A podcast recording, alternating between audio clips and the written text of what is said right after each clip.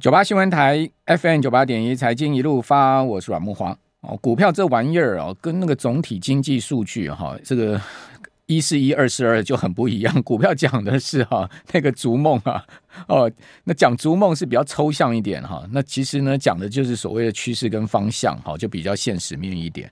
哦，那趋势方向是什么呢？我举个例子哈，这个华为腾。呃，华为升腾计算业务 CTO 周月这个人哈，他说呢，根据他们的呃估算哦，他说 AI 的算力哈，每四个月就要翻倍，每四个月哦，听到没有？您听清楚，四个月 double，四个月 double，哇，这个呃算力的这个增加哈，呃，这个需求的增加非常的惊人哈。那同样的哈，这个华尔街日报周一就报道说呢，瑞银啊 U UBS 的分析师预估啊。哦，早先的 Chat GPT 的版本大概需要啊一万颗的啊十万颗，好，对不起，一万颗的绘图晶片，好，就是早先的 Chat GPT 的版本要一万颗的绘图晶片，但是呢，特斯拉的执行长马斯克呢预估，他说新版 Chat GPT 哦，大概要需要三到五倍辉达的高阶处理器，哦，然后辉达的财务长呢在。这个财报电话会议上说呢，辉达已经大幅扩增下半年的呃采购量哈，伺服器制造厂商跟他的直接客户说呢，他们得等超过六个月哈，才能取得辉达最新的呃绘图晶片，就这个 GPU 了哈。啊，另外美超微电脑就 Supermicro Computer 哈，它的执行长也讲呢，他说绘图晶片系统积压订单创历史新高，哦，他的公司呢正在加速的生产。哦可见呢，现在市市场的需求是非常强的了哈。好，那这需求呢，当然就来自于这个算力哦，不断的需要扩增了哈。好，那呃，这个就是我刚所讲的现实面哦，跟这个趋势面之间的关系。那我们现在要来回到 比较现实的，来谈一下这个总体经济的状况哈。哦，景气呢，现在是外冷内温哈。经济衰退无感吗？好，今年 GDP 能不能保二？以及呢，现在目前呃，台湾面临到三大的风险，哈，那到底是哪三大风险？我们今天一并要来请教中央大学台湾经济发展研究中心的吴大任教授。吴老师你好，呃，阮大哥好，各位听众朋友大家好。首先，我们先来谈一下中央大学台湾经济发展研究中心公布出来的五月消费信心指数 CCI，好，是维生对不对？吴老师，对，没错。我们是昨天早上十点发布，对，好，那呃状况如何？您可以先跟我们听众朋友来讲一下。呃，总指数的部分呢是小幅上升了零点四九点，哈、哦，来到六十三点六七啦。哦，那因为它的升幅也不大了，所以呃我们可以把它看成哈、哦、是跟上个月持平的这个状态，但是呢它终究是正的，哦，所以还是好事啦。好、哦，那在六个分项指标里面呢。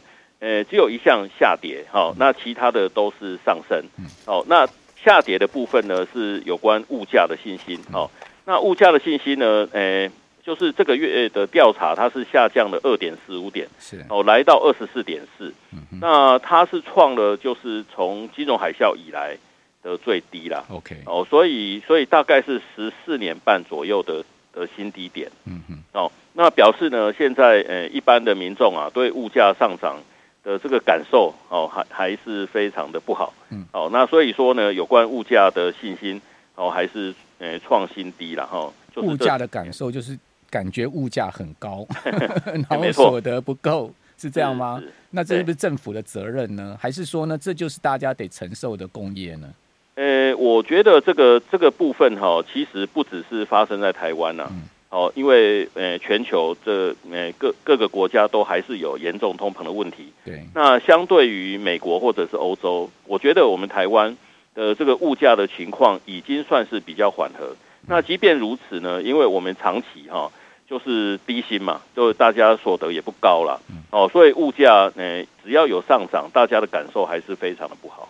所以这个，所以这就跟薪资跟物价联动的关系了。是是是，因为美国基本上他们的薪资增幅是很可观的嘛。你看年比增幅都五趴六趴这样在增嘛。对。哦，台湾哪一家公司年比增幅薪资有五趴六趴啊？是很少了。所以我们其实哈第一季的那个总薪资哈，就是呃就是名目的总薪资是有上升。对。但是呢，实质总薪资就是我们的薪资成长，哦，扣掉呃我们的那个通膨的数据之后呢。我们实质总薪资其实是下降了。OK，对，就是薪资是在倒退如，没错，成长。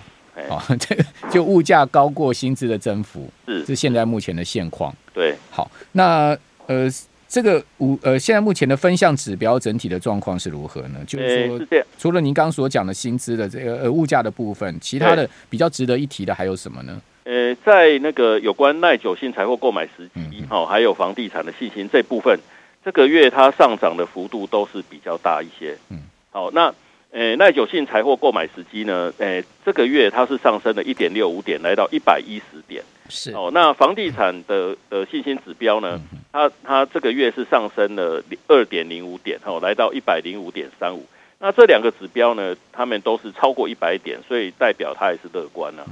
哦，所以这个这个，诶，之前我们也提过嘛，哦，就是政府的这些打炒房的一些政策，还有诶，就是央行升息，哦，那特别是那个诶，今年哦年初刚通过的这个平均地权条例的这个修正，嗯那那这些呢，看起来对那个房市的那个影响还是比较有限的，对。那一方面薪资呃增幅不大哦，物价又高，然后呢房价又高，那您觉得民众应该要买房吗？那年轻人现在买房是对的吗？我看到先前曹兴诚啊，哦，他去中兴大学演讲啊，他说呢，年轻人买房啊，哦是一个最蠢的投资理财，哦，您认同吗？呃，他的。看法哈，诶、欸，当然有他的理由啦。对，不过我我我个人的看法是这样，哦，就是因为我们台湾的房地产哈，因为制度面的影响啊，哦，就是持有成本低嘛，所以它本来就是易涨难跌啦。嗯，哦，就是就是，诶、欸，跟其他国家比较起来，我们台湾呢，诶、欸，很多家庭他的他买房哈是，诶、欸，可能是不止一间，哦，就是两间三间，哦，甚至更多。那这个情况呢，在美国或者是日本是不容易发生啊，因为他们的持有成本非常的高，哦，所以以美国来讲，你买了一个一千万左右的房子，你一年要缴的税，哦，是超过十万，一趴左右，更高，一趴甚至更高，哦，那那所以说呢，大部分的家庭只买自己住的房子，好，那台湾呢，就是呃，只有成本低嘛，好。那呃，一千万的房子一年要缴的税可能一万块都不到。对。那那在这种情况之下，很多家庭哦，他只要有钱，他可能又拿去买房。嗯。好，那所以所以呢，相对的，我们台湾哦，就是需求会比其他的国家大。嗯。那在供给的部分呢，我们也知道，台湾有很多条件好的房子，其实也都是在有钱人的手上。嗯，哦，那那那个，诶、欸，对有钱人来讲啊，他不缺钱嘛，不急着把房子卖掉。对，哦，所以所以呢，供给可能没有像大家想象这么多，特别是很多空屋啊，哦，诶、欸，你如果要把它看成供给，那可能是，诶、欸，就是经济学的定义哈，就是没有把它搞清楚，就是不管是供给还是需求，有两个条件都要同时满足。哦，就是你要有能力哦，同时你要有意愿。对，那供给的部分呢，就是你只要没有意愿把你的现在拥有的房子卖掉，嗯、那它在市场上就不能算是供给。是，对。那所以说有很多空屋，哈，因为持有成本低嘛。那对有钱人来讲，哦，那个，呃，他不急着把他的房子卖掉，即使没有出租，他他他宁可空在那边。所以现在我们还是看到了，有人可能买到十年的房子，哦，就是。年龄已经十年的房子，但是这个房子从来没有人住过，还是有这种情况啊。甚至甚至甚至是毛坯屋哦，甚至里面是毛坯屋，对，他根本买来就是投资，所以他里面根本呃不需要有什么其他隔间装潢啊，好，或者是说那个卫浴设备，他就当初就跟建商讲说，这些你都帮我去掉，哈，我也可以房价稍微便宜一点。是是没错，那所 所以。所以那个台湾哈，在房地产上面有很多特殊的情况，哦，在其他的国家是很难看得到了。哦，那那基本上哈，就是因为持有成本低，所以我们的需求是比其他的国家大。然后供给呢，因为持有成本低嘛，有钱人他不急着处分他的房子，所以供给相对比较小。那需求大，供给小，它当然房价还是呈现上涨的情况。现在年轻人哈。所得一个月大概四五万五六万的哈，大概应该也断了买房的梦了。在在新在在在双北，我讲的在双北，因为桃园或其他地方还是有机会，还是有机会。双北夸张到什么程度？我最近有一个朋友哈，他呢就是忍痛啊，呃，也也不算年轻人了，就他就忍痛哦，去那三重啊，那个河边的从化区，大家知道那个三重沿着河堤嘛，现在有很多的从化区嘛，哦，就小块小块的，呃，类似那种应该是呃空地吧，哈，过去可能都是一些呃比较矮的房子或者怎么样，它它现在就变重化了哈，对，呃，然后去那边买房子。啊，因为那边有呃有那个三重捷运站那些，好，就是在河河堤边。哦。因为大家应该知道嘛，就是那个呃三重河边对面就是新庄嘛，那两边现在河边都是房子，就是新屋了，要要盖的哈。一平要七十万呢、欸，哇，七十万买个买个二十几平的房子加一个车位，对，两千多万。两千多万，听众朋友，那是什么概念哈？我这样讲哈，如果说呢，你贷款呃，你贷款一千五百万好了，你知道一个月你本金加利息你要摊还多少吗？是，你一个月本金利息你要大概要七八万块钱。对，而且你还要拿出五百万的自备款哦，你这样子才能买到一个三重呃 三重比较像样的现在目前的预售屋或者是新成屋，太夸张，七十万一平三重。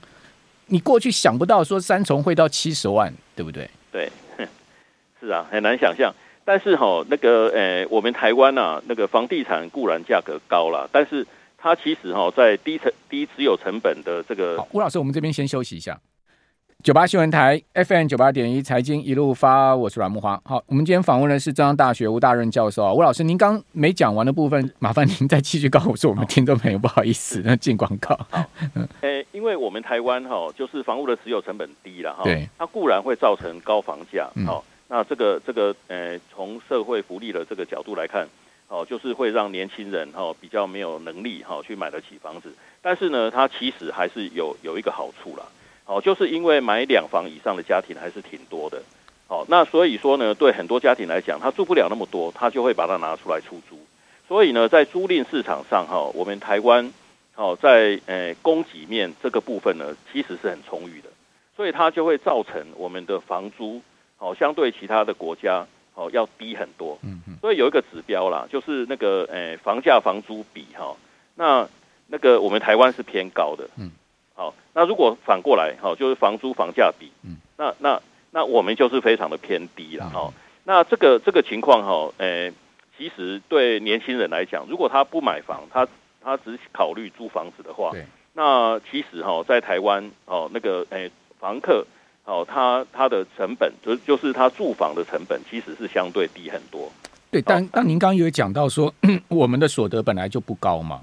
是，所以那薪资所得薪资所得不高的情况之下，以以双北来讲，租到一个 OK 的房子，进捷运站的等等哈，对，大概也要两三万块钱一间吧，两万块跑不掉吧？对，那那那年轻人可能他薪水才四万块，他一半就贡献给房东，他也觉得很心痛啊。对，您您讲的可能是那个比较新的房子啦，就是居住条件比较好。但是呢，诶、欸，像像在桃园啊，我们学校附近哈、啊，很多学生住的套房或者是雅房，是哦，一个月他的房租可能是五千块，你如果住雅房的话，可能才三千多。嗯哼哼。哦，所以所以其实，在台湾哈，对年轻人来讲，他刚起步的时候，其实我们的门槛是不高的。如果如果你你住在学校附近的这些雅房或者套房，哦，一个月几千块，再加上你骑个摩托车，那你一个月。在交通还有居住的成本，可能都不到一万块。所以吴老师讲出一个大家生存之道，好，就有一条生存之路，就是到学大学附近去租房子跟吃自助餐，因为那个相对价格会比较低，这是真的哦。有时候我到那个，因为我是正大嘛，我就跑去正大去吃东西，哦，跑到木栅去吃，哦，正大那边的物价，那个学校附近的餐厅哦，真的比一般的餐厅要便宜大概二十趴。对。嗯，对，成本这是一条路，生活成本低，那你其他的钱你就可以存下来，对，存一段时间你还是会有一桶金嘛。好了，好，这个房价的问题哈，房屋的问题，住的问题，真的是一个大灾问啊，恐怕真的是呃，这个很难在一时三刻说清楚，因为它牵涉面太广。好，那吴老师，六月央行会不会升息？因为现在看起来联准会恐怕要再升息嘞。没错，诶，诶，联准会现在升息的可能性其实是高过不腾不升息了。嗯，对。好，那联准会要升息，那杨金龙总裁要不要应战呢？啊，要不要再升呢？你觉得他可能会再升吗？我们台湾的情况跟跟美国是很不一样。嗯，哦，就是美国它的升息，哈，对消费的的影响，哈，会导致那个，诶，就是就是，诶，经济，当然就各个产业会受到影响了。但是呢，因为美国哈很多家庭，他们他们消费减少的项目有很多是进口产品，好，所以它所产生的外溢效果会让台湾的出口会有比较严重的衰退。那反而本国诶美国它本国的产业哈受到影响还比较小，所以美国现在经济还相当的强劲。但是我们台湾哈就是因为出口衰退，已经导致我们去年第四季还有今年第一季。哦，都已经变成是经济衰退的状态，GDP 是负成长。嗯嗯。哦，所所以呢，诶，在这个情况之下，好，其实经济衰退所引发的各各式各样的问题，它还是蛮多的。好，那慢慢的它就会影响到劳动市场，嗯，甚至呢，诶，开始哦，如果很多企业撑不下去，那就有债务违约的问题，那又是系统性的金融风险。那在在这个部分哈，我想对央行来讲，它还是要考量到那个我们的。那个经济哦的现况哦，其实跟美国的差异还蛮大的。就是我们通膨其实还是会慢慢降温呐。哦，因为因为全现在全球的升息循环还是会让全球的需求下降嘛。好，那那虽然我们国内有些让物价上涨的一些因素，但是呢，进口物价的压力一定会慢慢减缓，甚至它会变成是下跌。是，所以我们台湾可能到了下半年通膨。它的所产生的影响应该会慢慢的衰退，诶、嗯、诶、欸欸，消退了。嗯哦，但是另外一方面，我们的那个经济面，哦，就是特别是出口衰退这部分的影响会加重。嗯。哦，那所以说，我觉得在权衡之下，那个央行继续升息的可能性应该会比较小一点。是。好，呃，如果不升息的话，现在目前房贷利率大概就会停在两趴左右了，对不对？是是。好，如果再升的话，当然就要再往上翘，翘了这个翘翘翘可能半码，好，零点一趴左右。其实升息哈，它所产生的影响，诶，我觉得最大的部分是在企业的借款。对，企业过去的投资，而且它的借款金额都非常庞大，哦，那都是诶好几亿甚至几亿。哦，这样的借款，那央行即使利率调一点点，那对企业来讲，它的利息负担也会加重。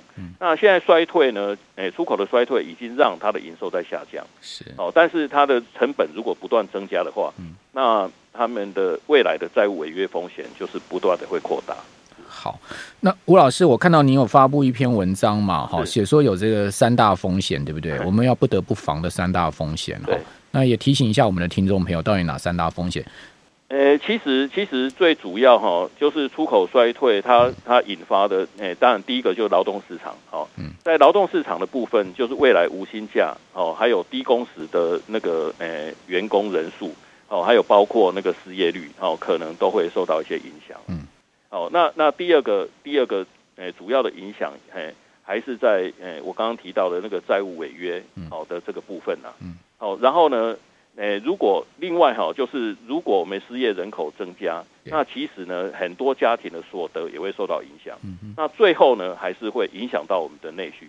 所以现在呢，我们虽然是看起来好是外冷内温呐，哈。但是呢，如果我们那个出口衰退的时间持续的话，那它会反过头来又会打击到我们的内需的部分。嗯嗯嗯。对。那另外呢，在投资啊，好这部分，我觉得其实现在厂商的处境哈，诶，要要让他继续去做投资，恐怕也是很困难。嗯。所以，所以很多厂商其实都在下修它的资本支出嘛。嗯嗯。好，那那我想这个这个部分，诶，也是会影响到我们的内需。嗯。所以，所以呢，这些，诶，就是。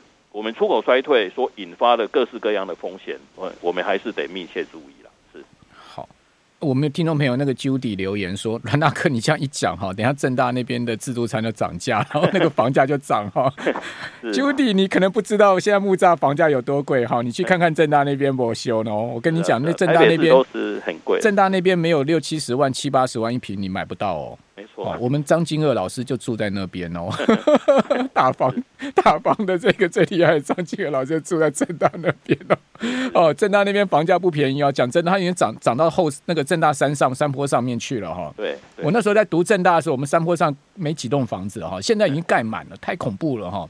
是好，那我们那个什么呃，空妈姐说，呃，他也常常去正大吃自助餐看妹子哈，你还真厉害，你还看妹子，我没有，我就吃自助餐。好，那呃，最后对于台湾的经济有没有什么解读解解决的良方呢？吴老师，如果您您呃您要给我们的呃政府建议的话，你会怎么建议？我觉得哈，现现在我们诶、呃、最辛苦的应该是厂商的部分了，嗯哦，因为出口衰退，他们的营收就在下降嘛。哦，所以将来有任何政策会影响到厂商的经营，都要谨慎的考虑了。嗯像譬如说我们之前的那个电价调整，哦，主要还是针对工业用电跟商业用电嘛。虽然在民生用电上面，我们一般的民众感受不深，但是厂商他现在哦已经成本哦的压力越来越大。那在这个时候再去再去做那个诶、欸、电价调整，哦，我觉得会雪让他们雪上加霜。嗯嗯嗯。哦，所以这只是一个例子啦。看起来电电价好像没办法不调整诶。没错，那我是呃、欸、eventually 你还是要调，但是呢，你还是要看时机。台电、中油一年亏两家公司加起来快五千亿，哎，对，但但是我觉得哈，这个代价哈其实是值得的，因为去年通膨情况很严重，那那诶、欸、政府让中油跟台电亏损，来让我们的物价在去年可以比较平稳，我觉得这个代价是值得的，但但是将来我们要把这些亏损弥补回来，是是中长期的事情啊，你不不见得要急于一时，现在景气不好的时候，你去做这些事情，会让厂商更加困难。那等到以后景气转好，哦，那再来做这个事，可能，诶、欸，我觉得厂商他比也比较有能力去支付哈、哦、比较高的电价。那民生呢？民生总不不调这个呃，只调那个高压用电哈、哦，特高压不调民生用电的话，不调涨民生用电电价，恐怕也民生用电是七百度以上会调了。对，哦，那所以说它它其实还是有比较节制嘛，基本上是希望。不要影响哦，对民间产生太大的影响。那这个考量也是对的啦，因为那个诶、欸，我觉得现在大家那个薪诶、欸，实质薪资是负成长嘛，所以所以我大家的生活都是比较辛苦哦。但是我是觉得不能只考虑到民生，其实厂商也是很重要。如果我们的产业发展不好的话，那那其实我们台湾的经济哈，那个所有的事情到最后还是会会影响到每一个家庭。AI 用电量最大了啦，对，非常谢谢吴老师。